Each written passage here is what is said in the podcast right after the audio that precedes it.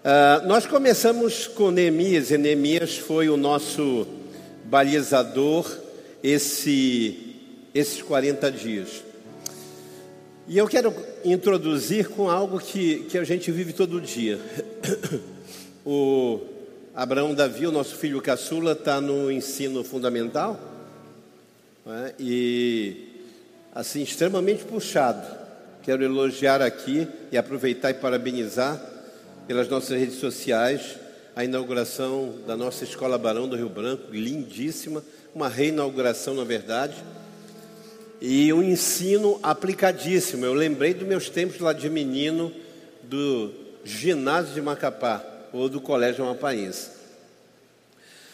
E, na verdade, é, é, sempre ele traz alguma coisa, algum assunto, e imagine Faz mais ou menos, eu saí da faculdade em 1983, então você conta, não é?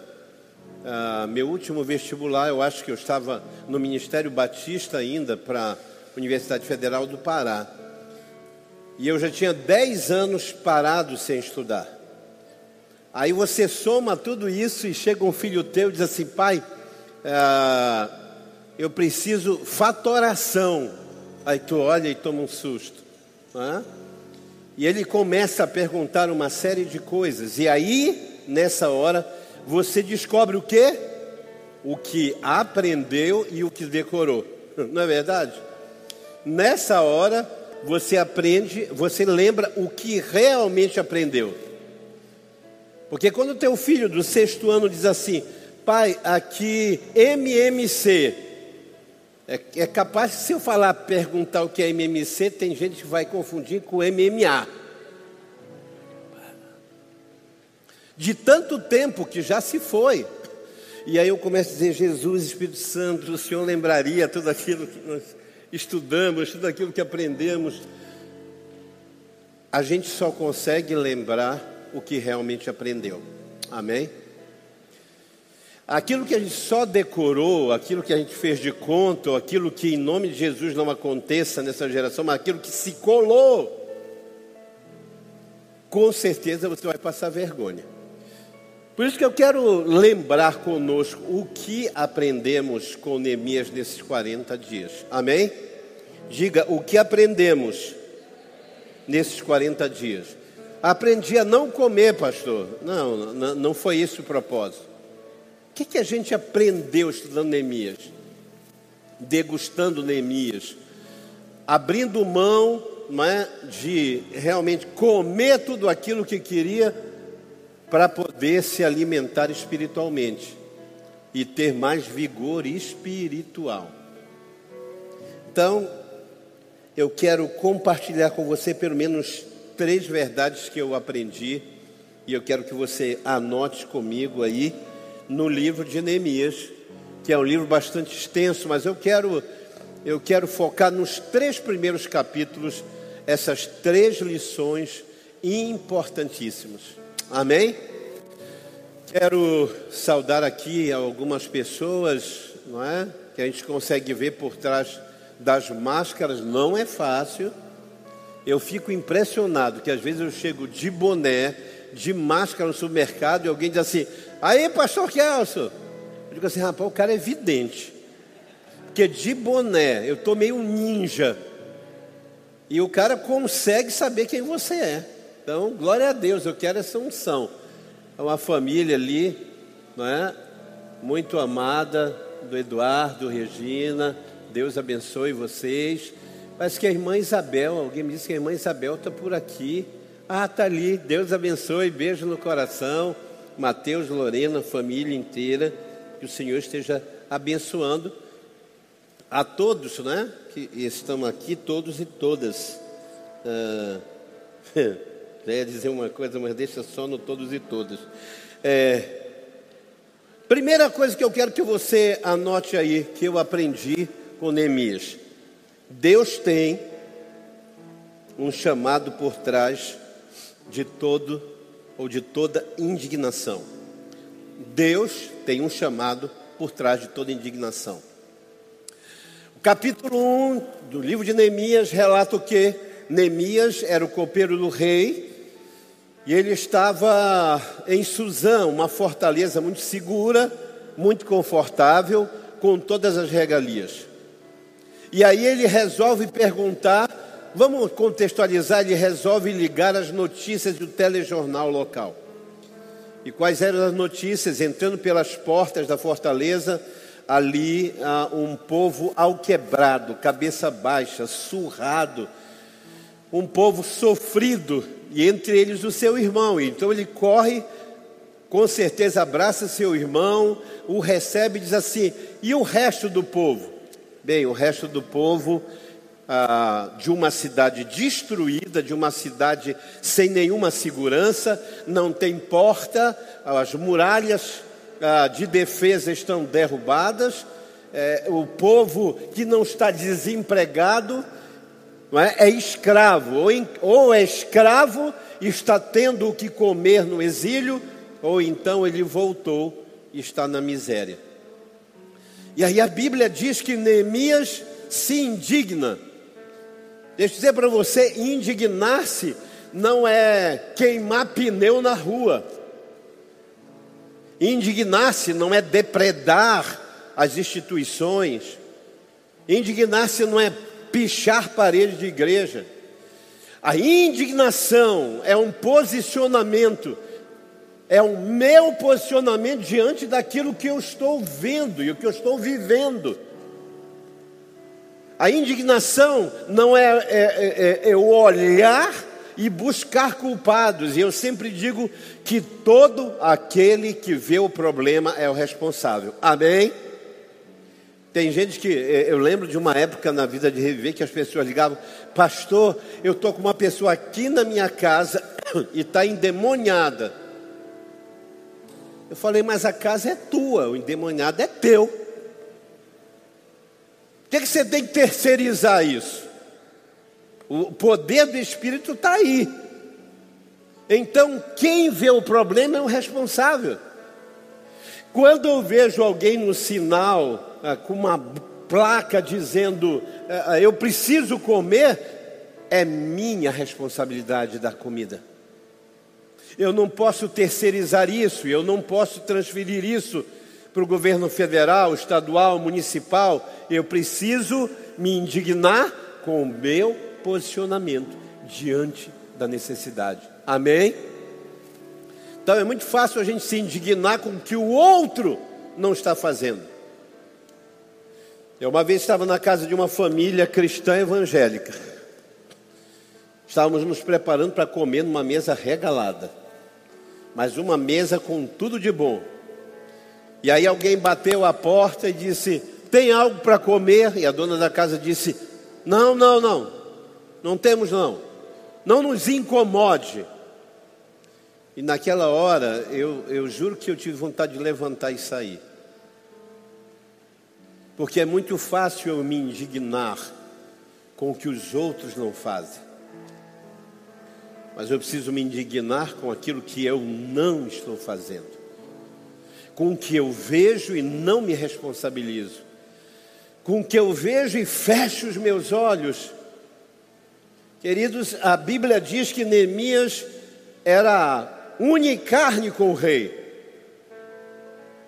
era de alta confiança do rei, e ele poderia usar isso e a sua indignação para o bem próprio ele poderia melhorar a sua condição. E eu, e eu me preocupo, às vezes, irmãos, com pessoas que querem melhorar a sua condição sem um propósito.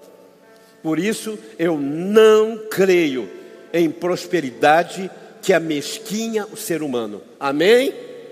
Eu não acredito em gente que passa corredor, que faz propósito, que sobe monte, que dá oferta pensando em si Filipenses 2: tenha em vós o mesmo sentimento que houve em Cristo Jesus. A Bíblia diz que Apocalipse 5 está todo mundo ali indignado. Está todo mundo pensando, meu Deus, e, e, e, João chora e diz: não tem ninguém que abra o livro, não tem ninguém que tome o livro da mão daquele que está no trono, não tem ninguém que assuma essa responsabilidade. E é que que João faz chora. Mas chorar não muda nada. Chorar não é posicionamento. Aí a Bíblia diz que quando ele está chorando, chorando, chorando, chorando, o anjo bate na mão dele e diz assim: pare de chorar, porque o, o cordeiro que foi morto. Não, você não ouviu.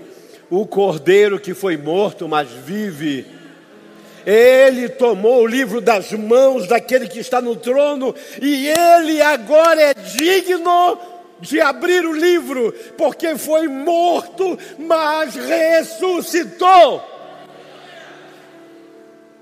Ele não é digno porque se chama Yeshua.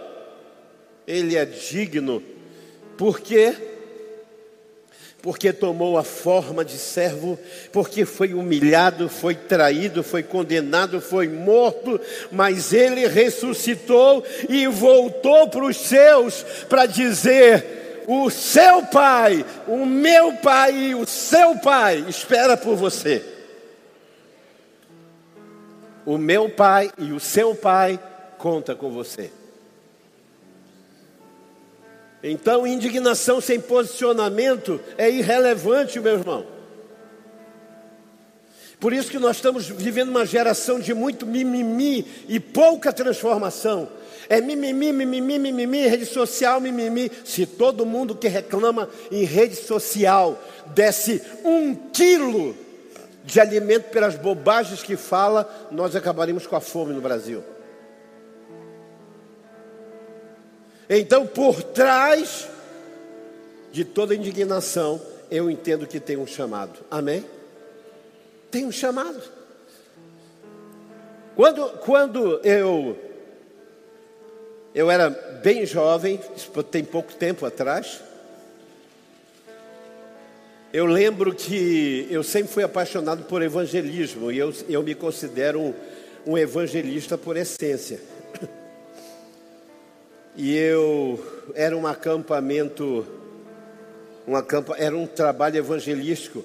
E igrejas sempre tiveram essa dificuldade, né?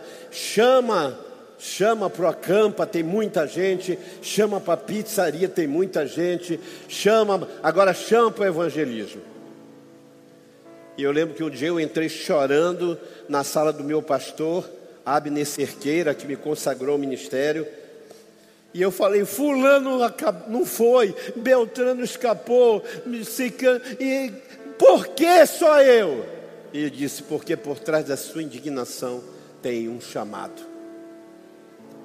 Diga assim, por trás da minha indignação tem um chamado. Sabe quando você entra e diz assim, ué, não tem ninguém recebendo aqui na igreja? Por trás da sua indignação tem um chamado, é você. Amém? Meu Deus, tão poucos diáconos para uma igreja grande, por trás da sua indignação tem um chamado. Meu Deus, a igreja não ora, não, tem um chamado, seja intercessor. Por trás de tudo aquilo que você se indigna, que você olha, meu Deus, olha que os pobres, ah, os necessitados estão passando fome. Eu lembro que num dia do meu aniversário, os homens, isso tem mais ou menos uns 10 anos atrás, os homens fizeram, era aqui nessa área, fizeram uma recepção linda. Delmiro, né, o nosso querido presbítero, coordenou aí um, uma festa mesmo bonita. E aí eles disseram assim para mim: que presente, que presente o Senhor gostaria de ter? E eu disse: eu queria ter os pobres ao derredor da minha igreja.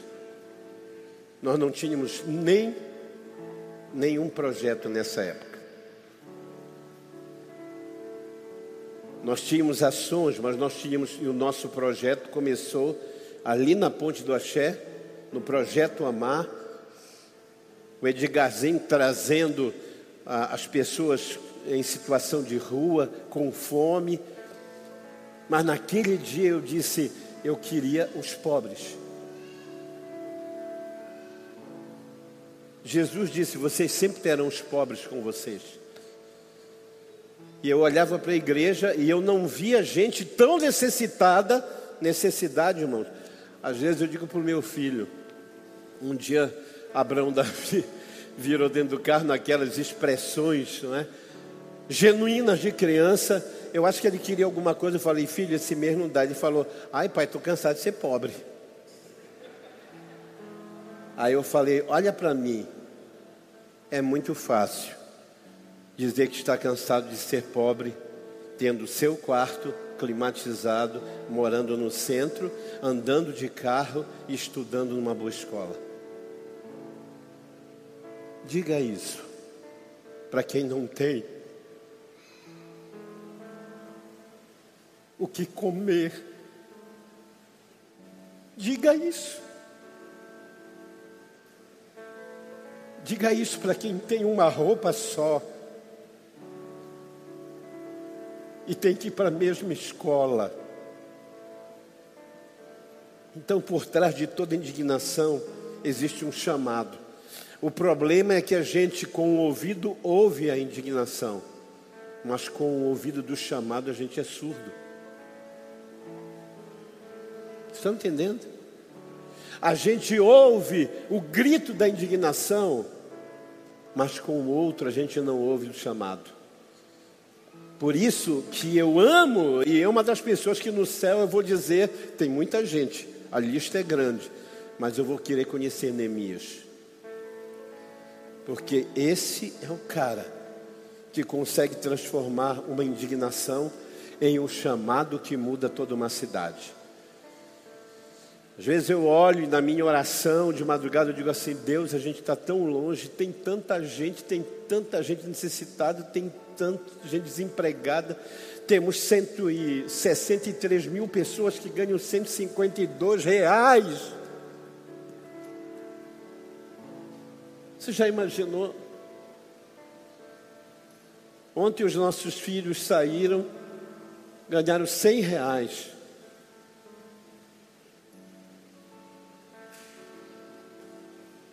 Sabe o que é isso? Para você viver uma noite, sair com amigos, para você.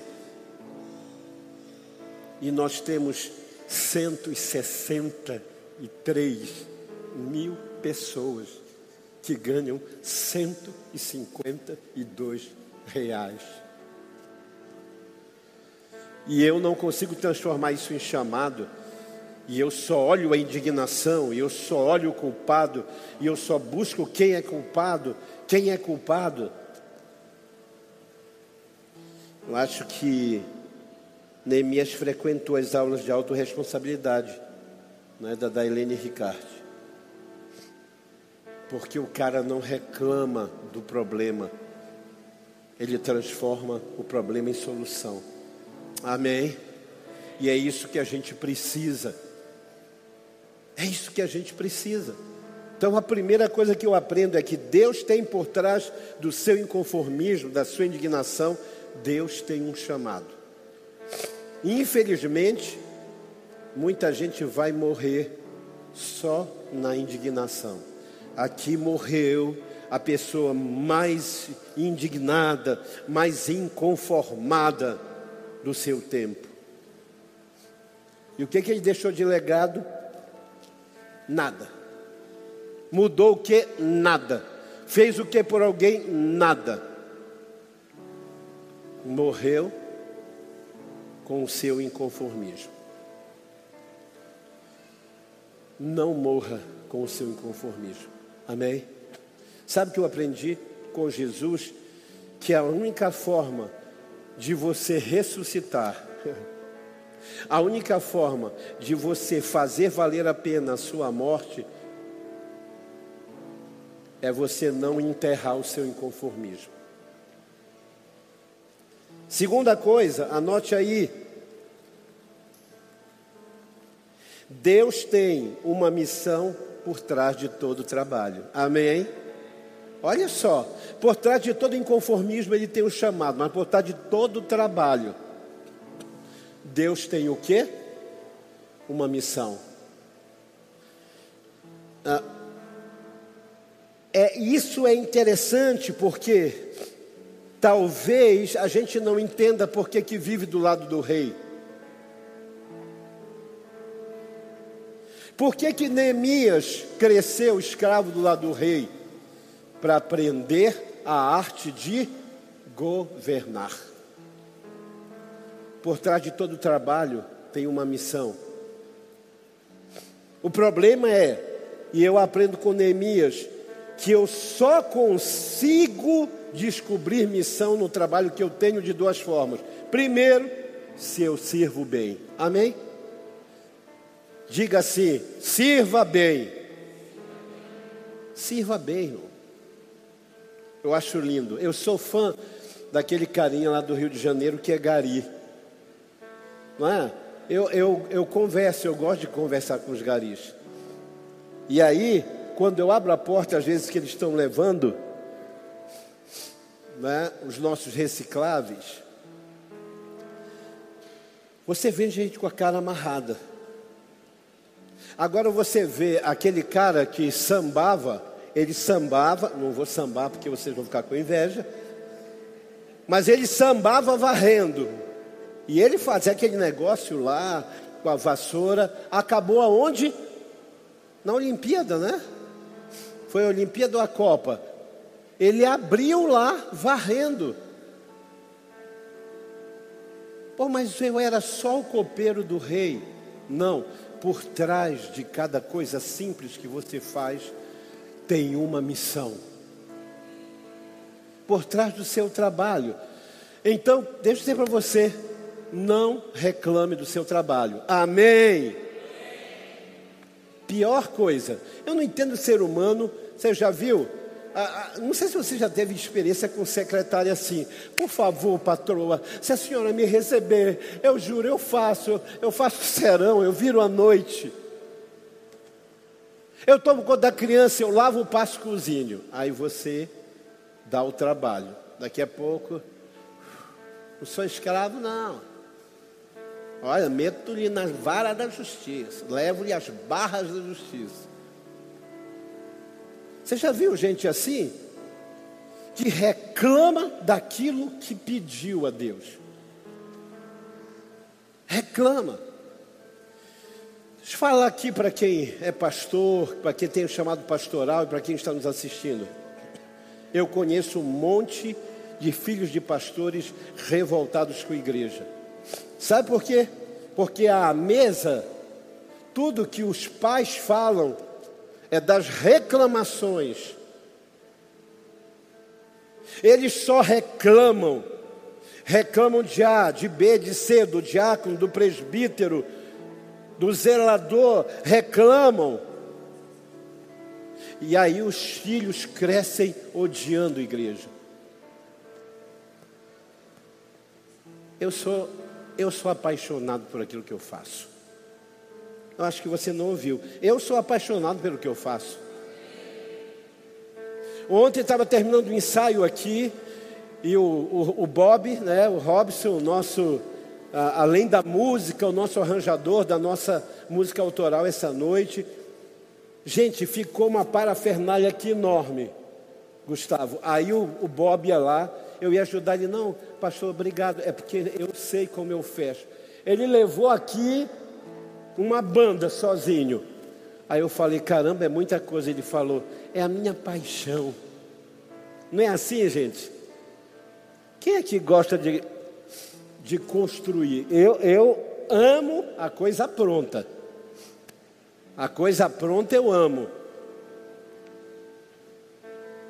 Nós compramos uma vez um terreno há muitos anos atrás, e aí eu cheguei para Reginho que era o engenheiro, falei, quero ver aí, vou acompanhar essa obra. Quando terminou o baldrame, eu falei assim, Regínio, acho que eu vou passar para uma outra pessoa. Não é minha praia, não. Não é, Elton? Tem que gostar. Tem que ser apaixonado por aquilo que faz. Se você não for apaixonado por aquilo que faz, você vai sempre jogar contra aquilo que você está fazendo. Você sempre vai estar jogando contra, você sempre vai estar ah, denigrindo, você sempre vai estar reclamando, e as pessoas que estão ao seu redor crescem dizendo: por que faz então? Por que, que você faz então? Não faça. Então, o que que Neemias diz? Por trás de toda todo o trabalho que eu faço, Deus tem uma missão secreta. Amém? Deus tem uma missão secreta. Por trás de, tudo aquilo que você faz, Deus tem uma missão secreta. E como é que eu consigo chegar ao fim dessa missão primeiro? Servindo bem. Você olha para as histórias da Marvel, da DC, todos os heróis nasceram de quê? Da indignação com uma necessidade. Todos com uma tragédia. E aí o que, que eu faço então para transformar meu trabalho em missão? Primeiro, servir bem. Vai servir a água, serve sorrindo. Faz selfie. Publica, diz: Eu sou o copeiro do rei. Uau! Olha como eu sirvo bem a água. E quando eu faço isso, eu contagio pessoas ao nosso redor. Amém? Uma garotinha de 13 anos de idade está botando um monte de marmanjos para andar de skate. É impressionante, eu começo a ver os skates. Eu fui skatista na minha adolescência. Trago no corpo as marcas. E aí uma garota de um esporte marginalizado no país. Porque quem andava de skate? Malandro, não tem que fazer. Aí andar de skate. Deve fumar umas e essa garota, andando de skate, está mexendo com a nação. Estão entendendo, queridos? Por trás de todo o trabalho há uma missão. Então, sirva bem. A segunda coisa é sirva sempre. Amém? Sirva bem, mas sirva sempre. A Bíblia diz que Jesus nos amou e amou até o fim. Ele não parou pela metade, ele não largou, ele foi até o final. Por isso que Paulo vai dizer aos Filipenses: por isso Deus o exaltou soberanamente e deu a ele o um nome que é sobre todo nome, para que ao nome de Jesus se dobre todo o joelho e toda língua confesse que Jesus é o é o Senhor. Amém? E em terceiro lugar,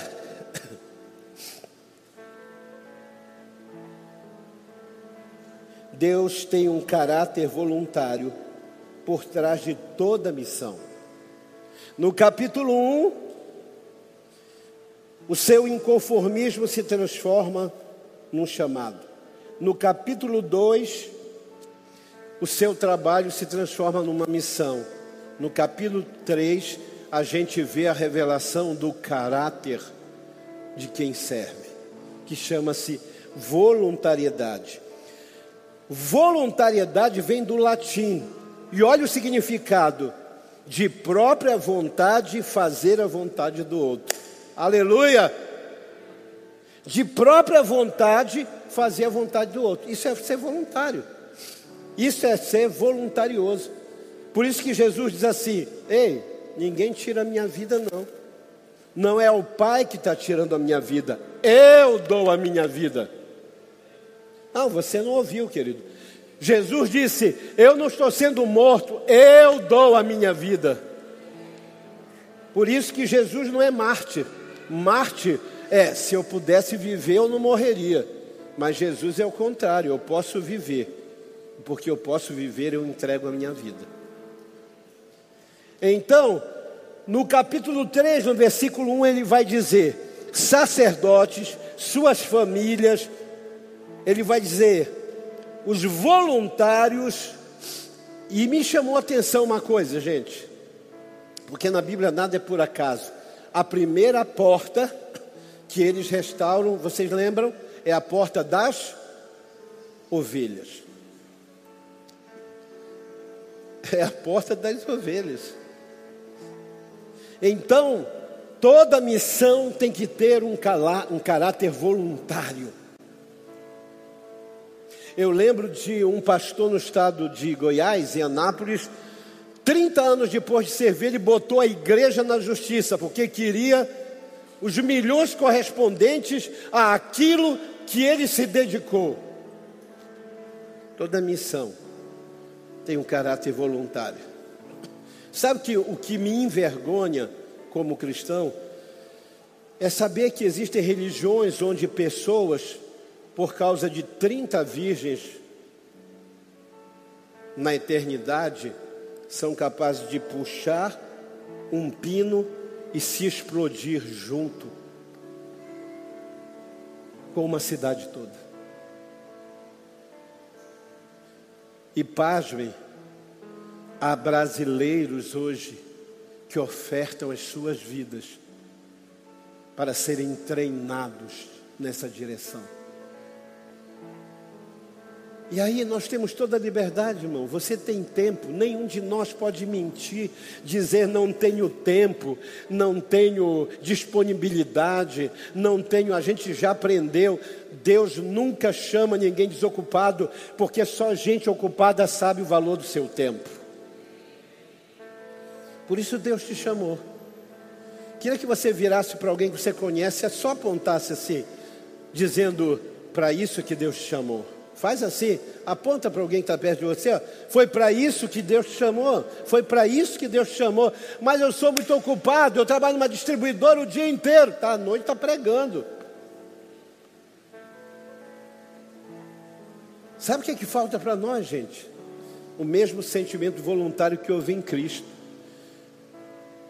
Que primeiro, voluntariado é de livre espontânea vontade, é vontade própria fazer a vontade do outro. Segundo, Neemias vai dizer lá no final do livro: vocês são testemunhas de que todos os que fizeram antes de mim cobraram para si respeito, cobraram para si autoridade, cobraram para si pagamento, dinheiro, tributo. Está cheio de gente querendo ser voluntária para ser reconhecido. Tá, gente? Dizem que um dos hinos mais mentirosos é: Eu não preciso ser reconhecido por ninguém. Porque todo mundo que faz alguma coisa espera alguma coisa. Todo mundo. Todo mundo que faz alguma coisa, às vezes, já viu mãe Mãe, para mim, é, é, o ser mais voluntarioso do mundo. Está todo mundo comendo, ela está lá servindo. Mãe, a senhora não vai sentar? Depois, meu filho, depois, meu filho. Toda mãe é assim, sim ou não? É. Aí quando termina, ela diz assim: Não ouvi nada. Mãe, estava uma delícia. É, só porque eu falei. Até mãe, gente, quer reconhecimento.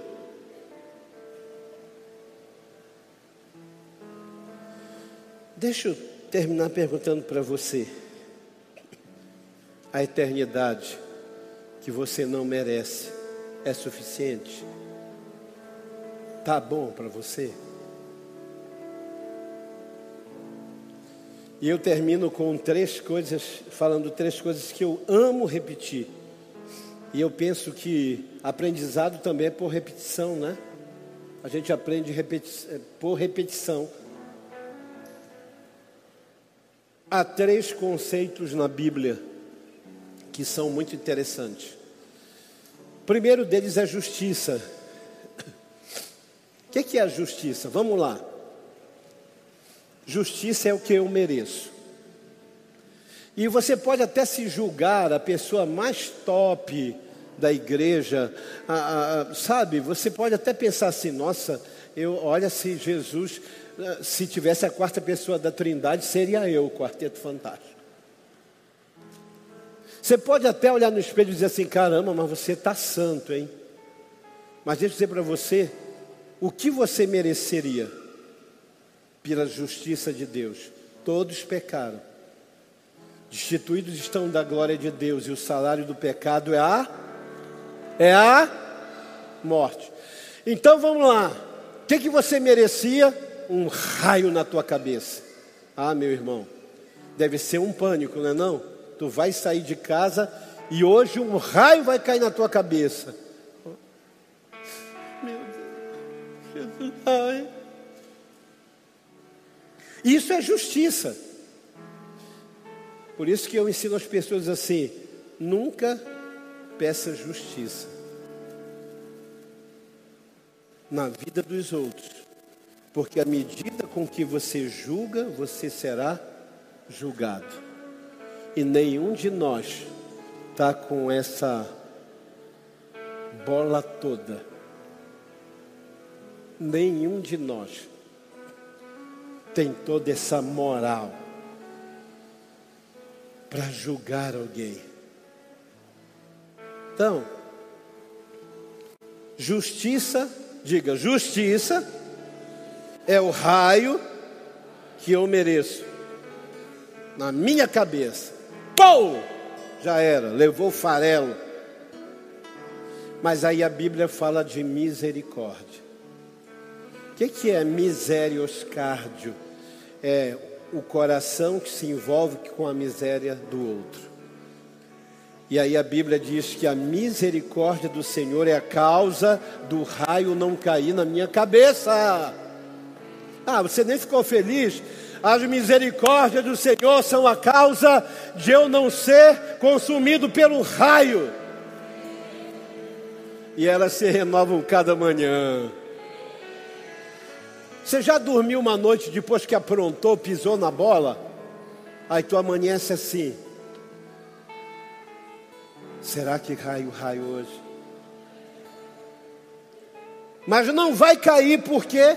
Porque as misericórdias do Senhor se renovam a cada manhã, grande é a sua fidelidade. Ele é fiel para com a misericórdia que tem.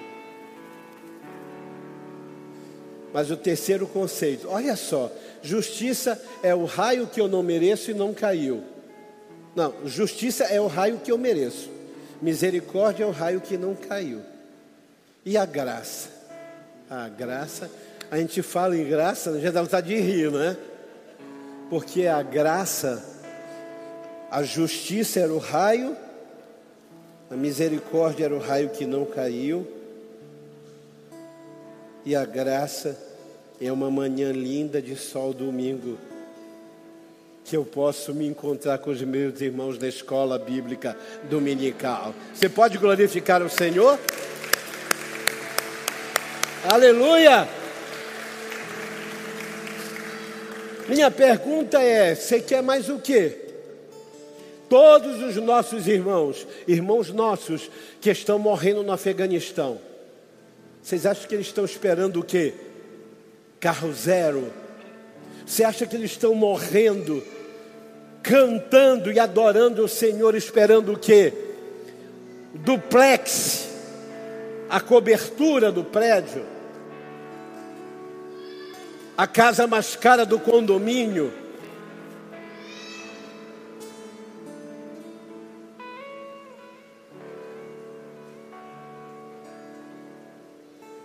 Eles estão esperando o quê? Porque ele vive. O quê? Posso crer no amanhã. Porque ele temor não há. Temor não há mas eu bem sei, bem sei, eu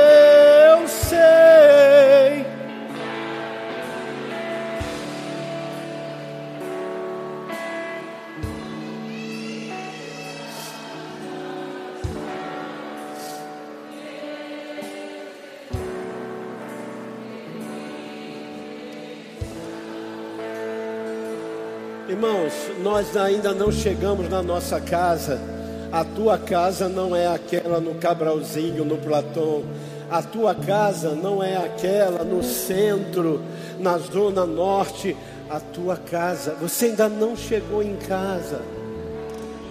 Deixa eu repetir, você ainda não chegou em casa. Você quer uma festa numa casa que não é a tua.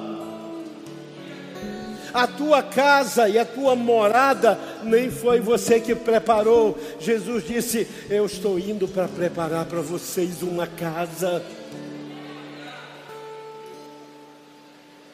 Tem crente que, que tem tanta convicção nisso, que às vezes ele até interpreta errado. O irmãozinho já era bem idoso na igreja. O pessoal dizia: Irmão, você não vai casar? Ele falou: Se eu não casar, aqui tem uma coroa me esperando no céu. Sabe o que, é que acontece, irmãos? É que os nossos irmãos no passado tinham uma esperança, eles viviam aqui na espera da vida eterna. A gente quer viver a eternidade aqui, na desesperança do que vem. Quem de nós nunca perdeu a alegria quando não tem nada no bolso, nada na geladeira, quando o pagamento atrasa. Quem de nós não perde alegria, irmão? Quando o filho começa a dizer: O que é que vamos comer hoje? Conheço maridos que dizem para a mulher cristã: E aí? Filho está perguntando, manda ele perguntar para o teu Deus. Ah, queridos. 1 Pedro capítulo 3, versículos 1 em diante, ele diz assim: Bendito seja o Deus e Pai do nosso Senhor e Salvador Jesus Cristo, que pela sua infinita misericórdia nos gerou de novo para uma viva esperança, pela ressurreição de Jesus Cristo dentre os mortos, para uma herança incontaminável, incorruptível e inacessível, guardada nos céus para nós. Tenho por certo que essas dores de agora, que a gente está sendo lapidado, não são em nada comparáveis àquilo que há de vir. Amém? O, o Abrão Yohai era bem pequenininho e a gente deu um cachorrinho para ele e colocou o nome de Holly. Era um pequenininho preto, a coisa mais linda. E aí o Holly comeu um veneno para rato. E aí o Holly morreu. Gente, eu lembro, nunca esqueci essa cena. Eu e o Rai no jardim de casa e o Yohai chorando. Por que, pai? O senhor não orou? Por que o senhor? Por quê? Onde é que está o Holly? Eu falei: Olha para lá, meu filho. Ele fala: O céu? Bem, a Bíblia diz que na nova terra, o lobo, o leão e o cordeiro vão pastar juntos. E aí eu disse: Sabe, meu filho, a gente precisa, a gente precisa ser consolado por aquilo que está de, de trás daquilo ali. A gente perde alegria por um negócio que não fechou a gente perde a fé por, por algo que não aconteceu, por um relacionamento que não concretizou. Porque qual é a recompensa que estamos esperando? Paulo diz: se o cerne, se o centro gravitacional da nossa vida é aqui, somos os mais infelizes. Você já viu? Um dia a gente está bem, outro dia não está. Um dia você está cheio de dinheiro, outro dia está zerado um dia tem emprego, desempregado, um dia tem um monte de construção, outro tempo não tem construção nenhuma. Um dia você pesca muito, outro dia tu não pesca nada. Um dia parece que está tudo bem em casa, aí tem um dia que parece que está todo mundo na virada, acordou todo mundo com esquerdo. Se a nossa esperança se resume só aqui, somos os mais infelizes de todos os seres. Mas graças a Deus por Jesus. Amém? Então vamos, vamos aprender. Vamos guardar isso. Por trás do meu inconformismo tem um chamado. por trás do meu trabalho tem uma missão. Tem uma missão. Por trás da minha missão tem um caráter voluntário. Ah, mas o senhor, pastor, o senhor ganha por aquilo que faz.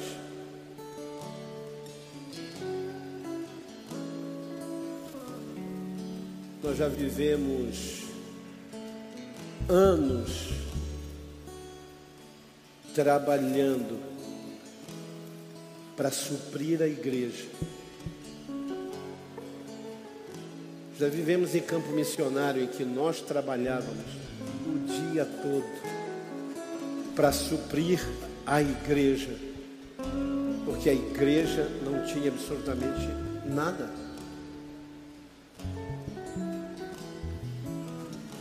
Nada substitui o trabalho voluntário. Nada substitui um coração ter o mesmo sentimento que houve em Cristo Jesus. E é isso que eu quero convidar você para ser. Muito em breve, nós temos, né, Pastor Lucas? Nós vamos ter o dia do voluntariado. Quem diz amém? Não, eu quero que você diga amém com as duas mãos levantadas, fazendo bastante barulho.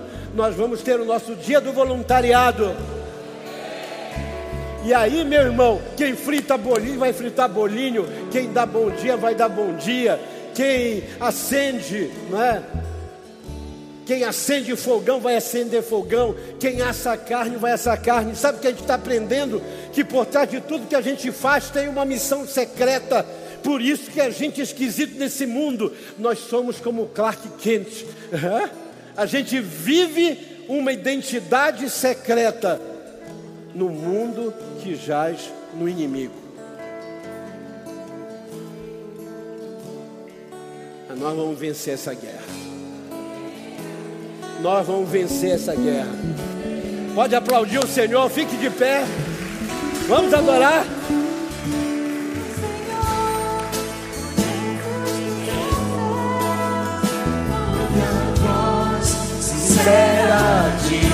Adore a Ele.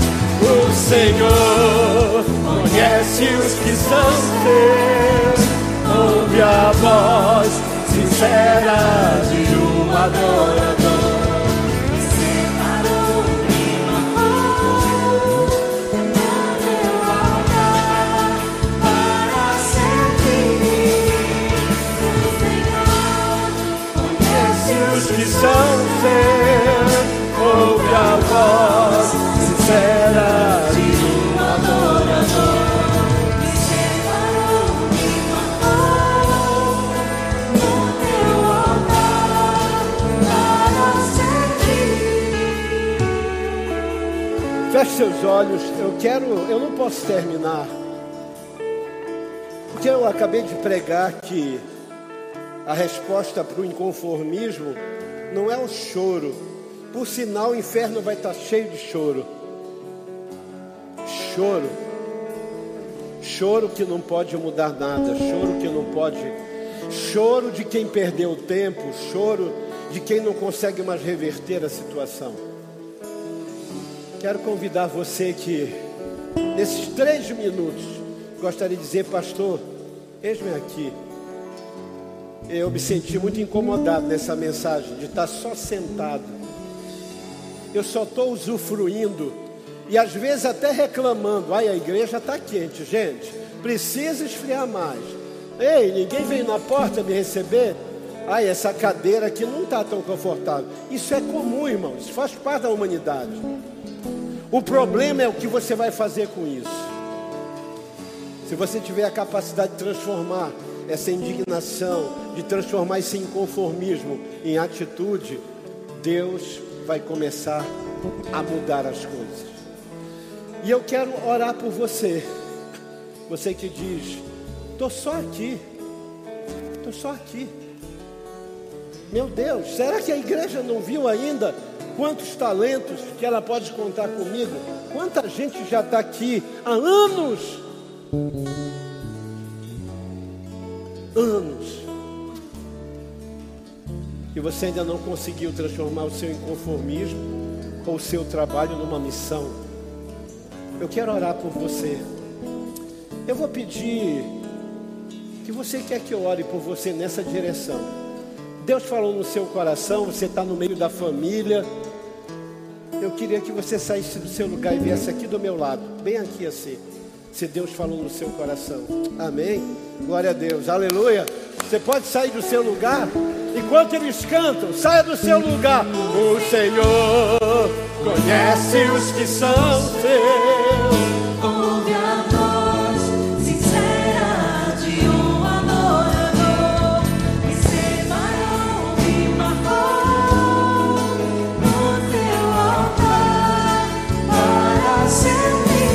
outros todos estão servindo. Se Deus está falando, saia do seu lugar. volte a servir.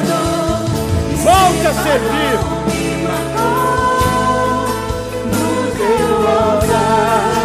Para o Senhor.